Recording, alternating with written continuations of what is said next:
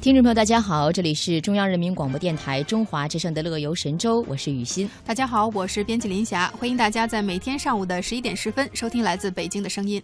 嗯，今天我们的开场话题呢，好神奇，叫不掏一分钱在东京生活的七十岁大叔，怎么可能不掏一分钱 怎么生活？这个太厉害了。最近呢，在日本综艺一个节目里面有这样一位出场人物，虽然不是什么明星大腕儿，但他的受欢迎程度丝毫不逊于各类的明星。他是日本的炒股达人桐谷广人。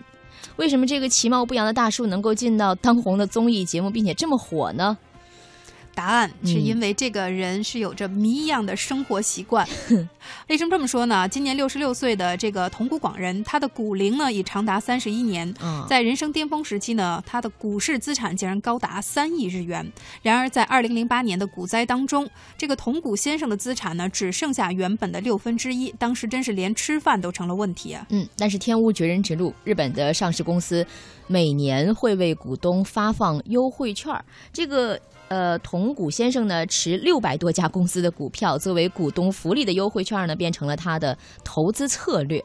哎，这个优惠券到底是个什么东西呢？听我们大家大家给给大家分析一下哈。嗯，那这个同谷先生呢，当时是抛掉了部分手里的这个股票，留下了股东优惠待遇相相对的这个丰厚的。那开始呢，研究如何有效的利用这个优待制度生活下去。几年内呢，他已经成为了不花一分钱，只靠优惠券过上丰富生活的专家。嗯，那具体怎么用呢？因为这个优惠券呢是有期限的。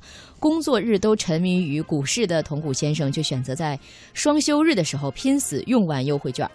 嗯，上午呢，他会骑着这个优惠券换来的自行车，奔往持股的这个餐饮店吃早午饭。这个湿萝呃，这湿鱼萝卜套餐呢，只需要九百日元。饭后呢，再点上一杯一百日元的咖啡，这样就很享受了。因为这个优惠券呢是不设找零的，所以桐谷先生往往都是点满这个刚好一千日元的这个金额的这些相应的餐。点完美的花掉一千日元抵券呃抵价券，我觉得这还得真是动动脑筋哈，花这优惠券，因为不设找零，对，往往就是如果你呃付的少一点，或者就是计算折算少一点的话，就会觉得有点亏。嗯，所以你得就是把它算的刚刚好。嗯，那享受完午餐之后，他继续骑着自行车到保龄球馆开始打免费保龄球，生活好丰富啊！对呀，他用完保龄球馆一年份的券之后呢，大叔需要玩上七十二局，但桐谷先生呢？只有在周末才有空。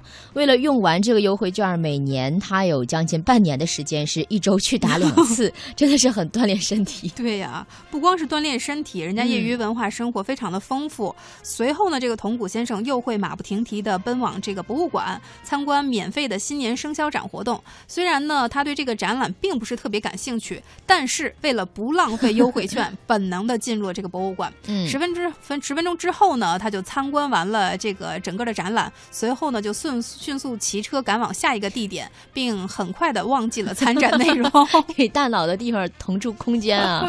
那然后呢，他是观看展览还不行，他还得还去漫画店。对你没有听错，一个。七十多岁的大叔还要去漫画店，然后接着还要看两场电影。对，然后在第一场电影的开场前呢，他要先去踩点儿。他说，如果不从头开始看的话，总感觉很亏。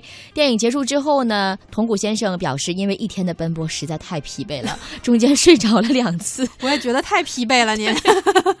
随后骑上自行车飞奔赶往下一场。哇，这个大叔应该歇一会儿啊。对，这个两场电影结束后呢，已经是晚上九点，骑了一天自行车的桐谷先生 早已是饥肠辘辘，于是决定前往另一个区吃鳗鱼饭。二十分钟后抵达目的地，嗯，是骑上自行车去哦。嗯，他这一天真的是挺累的，反正搁我这年纪我还挺困难的。进店之后呢，他一脸愁容，为什么呢？因为桐谷先生啊，他想吃三千三百日元的上等鳗鱼饭，但是呢，优惠券呢只有三千日元，所以他在犹豫到底要不要为了想吃的东西垫上那三百日元的现金呢？真纠结哈。对，最后他还是选择了三千日元的普通鳗鱼，因为如果花了现金，就算是上等的鳗鱼也会变难吃。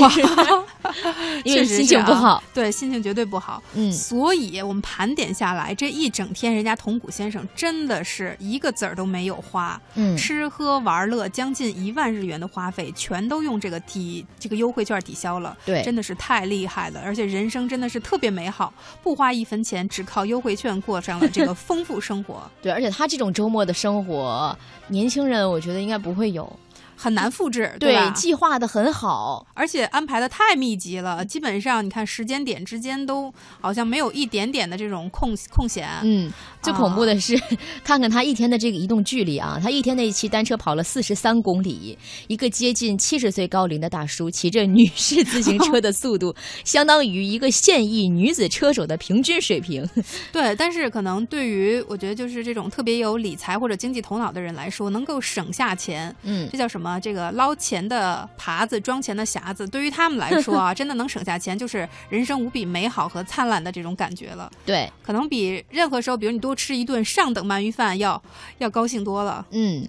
然后呢，这个一大波的日本上班族就表示了，说看着红谷先生骑车的样子，觉得浑身充满了力量，甚至还有公司开发了一款以大叔为原型的跑酷游戏。太帅了！嗯，铜鼓暴走自行车，对，所以我觉得大叔也可以考虑一下，嗯，投资一下这个游戏之类的哈。对，你说他属于这种另类暴走族，对不对？嗯，也还是在日本来说，还是我觉得挺励志的，呃，一种人物形象。对，为了省钱，其实我们的生活还可以更丰富多彩，而不是像我们以前通常以往的，就是真是叫什么勒紧裤裤腰带，嗯然后过那种特别拮据的生活。就嗯同样是省钱，看人家省的有道理，而且省的让生活没有。就是因此而大打折扣，生活质量还是有保证的，并且非常的丰富多彩。嗯，虽然他这个丰富多彩呢是相对来说有一些被动的，嗯，但是我觉得他们的这个什么优惠券制度真的太好了，还有这种福利哈。对呀、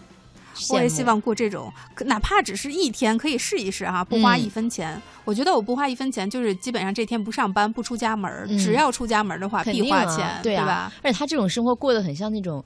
嗯，幼儿园的时候，小朋友呢会被老师发一些券儿，然后就是那种 有的时候就是手写的那种券儿，然后你拿那个券儿去 去兑换，可以领个这领个那，我觉得挺有意思的。对，而且中间其实他也纠结过几次，对吧？嗯就是为要不要这个加三百块钱、三百日元的这个现金而纠结。嗯，所以我觉得这个还是因人而异，有些人有头脑，或者说有他的原则和底线。我这一天给自己下的目标就是不花一分钱，那到最后嗯如果真的能做到，嗯而且抵御住了各种诱惑的话，我觉得也是相当棒的人生了。对，所以今天呢，我们的互动话题是你遇见过的最会过日子的人，说一说他具体有哪些表现。嗯，欢迎大家登录我们的互动社区哈。我已经迫不迫不及待想要问你 身边有没有这种人最会过日子，有啊嗯有啊。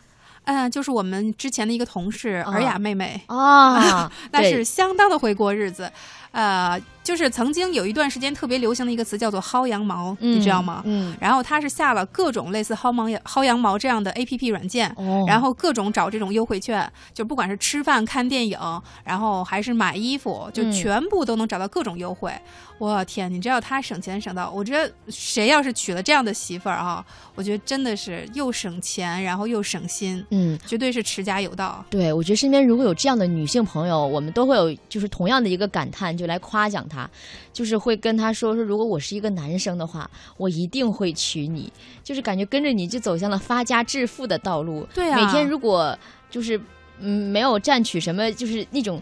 没生占到小活上的便便宜小便宜，就是觉得啊，太亏了今天。对，但是你知道尔雅她是属于这种，嗯就是她对朋友是相当大方的。每次如果说跟朋友一起吃饭的话，请客什么的完全不在话下，嗯就是也不会想表现的好像是让你想象中的那样抠抠缩缩。嗯啊，她是对自己的话是有这种要求的。嗯啊，然后就是作为我们就是比较不错的这些同性朋友在一起的话，比如我们一起去逛街，我嗯出去要是啊掏钱买东西买多了，他如果觉得不划算的话，他嗯立刻就会出来制止。哇啊，你不能这样花钱啊！你这样花钱真的是那个 太任性了，就是这样的朋友太好了。对，真的是挺好的。一开始会觉得有点不理解，说哎，跟你出去，呃，为什么不能够释放一下压力？我就觉得嗯花钱是一种释放压力的途径。嗯然后他会告诉你不一样的这种生活理念，你也会慢慢受他的影响，然后也会注意起一些。其实有时候能省，干嘛不省呢？对吧？而且他省的那些地方，你会发现真的是他将那个能够利益最大化的把它实现了，嗯而且他还找到了乐趣。没错，希望嗯我们身边都能够有这样的朋友哈。对，也希望大家参与到我们今天的话题讨论当中来。